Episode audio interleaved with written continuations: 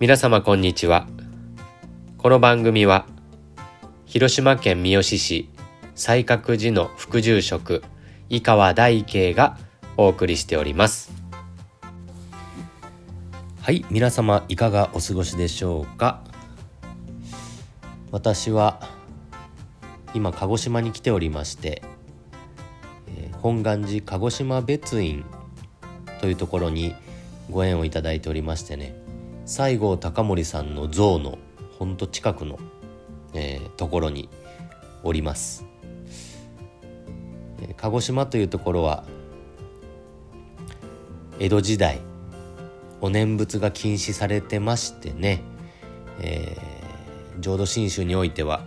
苦難の時代でありましたけれどもそんな中でも隠れ念仏と言いまして役人さんに見つからないように洞窟の中でこう隠れてお念仏を申し、えー代々代々大切に伝えて、えーくださった方々の土地柄ですね息吹を感じられる場所であります。明治になってからこの鹿児島別院を中心にいろんなところに浄土真宗のお寺ができまして、えー今では隠れる必要なく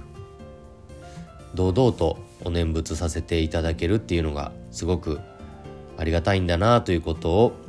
改めて教えられる場所でございます。で鹿児島別院さんにはいろんな出張所がありましてねその出張所様へ、えー朝昼と、えーご縁をいただきまして8日間この鹿児島の方で過ごさせていただくことになっております。えーこの度は八空毒水ということについて、えー考えてみようかなと思ってます。えーお浄土には池がありまして7つの宝で飾られた池がありましてその池には八空毒水という水が満ちている。たゆたゆと満ち満ちていると言われます。この八空毒水って8は数字の8で功毒の水。8つの功毒を持ってた水があるんだっていうんですね。あちなみに今幼稚園の子どもたちが鹿児島別院さんに見学に来ておるみたいでありまして子どもの声がちょくちょく入るかもしれませんが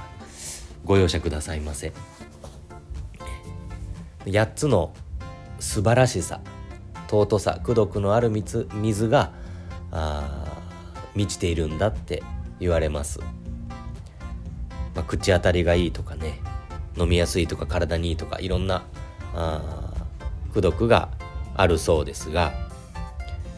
これ私が見てもただの水にしか見えないそうです。私が見ても当たり前にある水にしか見えないそうでありますがお浄土の水というのは、ま仏様の眼から見た水ってことですね。仏様の知恵の眼が開かれたらその知恵の眼から見ると私から見たらただの水でもその水にいろんなたくさんの尊さ素晴らしさを見出していけるということを教えてくれているのがこの八空毒水。の一つの働きかなと思いますですから仏様の知恵知恵というのはそのものの素晴らしさを見出していけると言いますかその時その場所その方の素晴らしさと出会っていけるのが知恵というものであると言えるんかなと思うんですね。そう考えてみましたら私はあ逆でありましてね文句が多いんですよ。悪いところを見つけるのは上手です。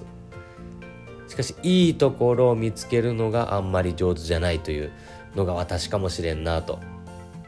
思いますね。うん。特に近くに一緒に住んでたりしましたらいいところはついつい当たり前になってしまってその人の悪いところばっかり目についてしまうというところがあるんかなと思いますしね。暑かったらもうちょっと涼しくなればいいなと思うし寒くなったらもうちょっとあったかい方がいいなって思うし忙しかったらあもうちょっと時間が欲しいなと思うし時間が有り余ってたら何か用事が欲しいなと思うし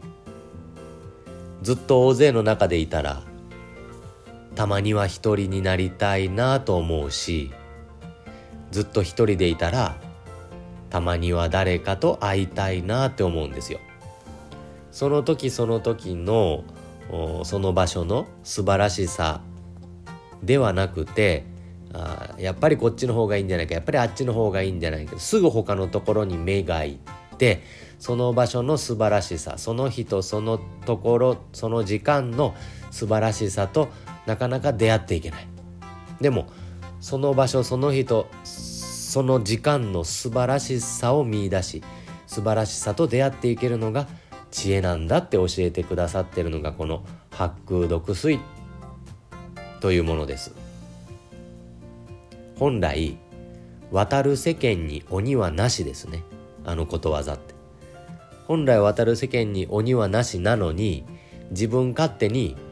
渡る世間は鬼ばかりにしてしまっている私がおるわけです。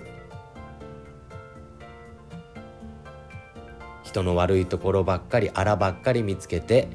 えー、その人のことを否定しその時間をその場所を否定しもっと他にいいところがあるんじゃないかもっと他にいい方がいるんじゃないかとよそによそにばっかり目を向けていってしまう私の知恵のない姿ですよ。で仏様のお話を聞く聞かせていただくっていうのはその自らの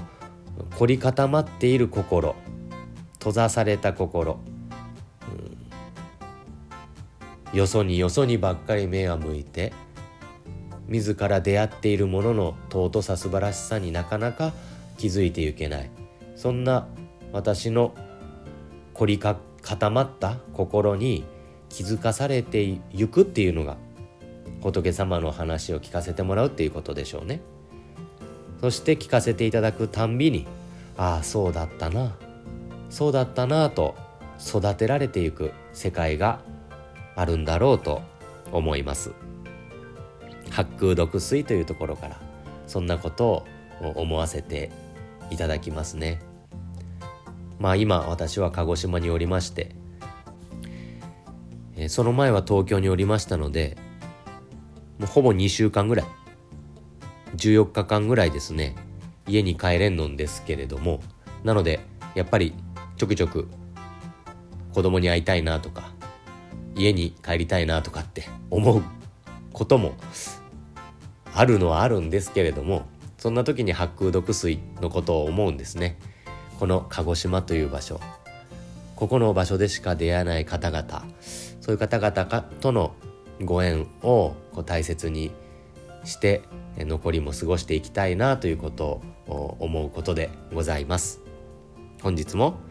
ようこそのお弔問でした。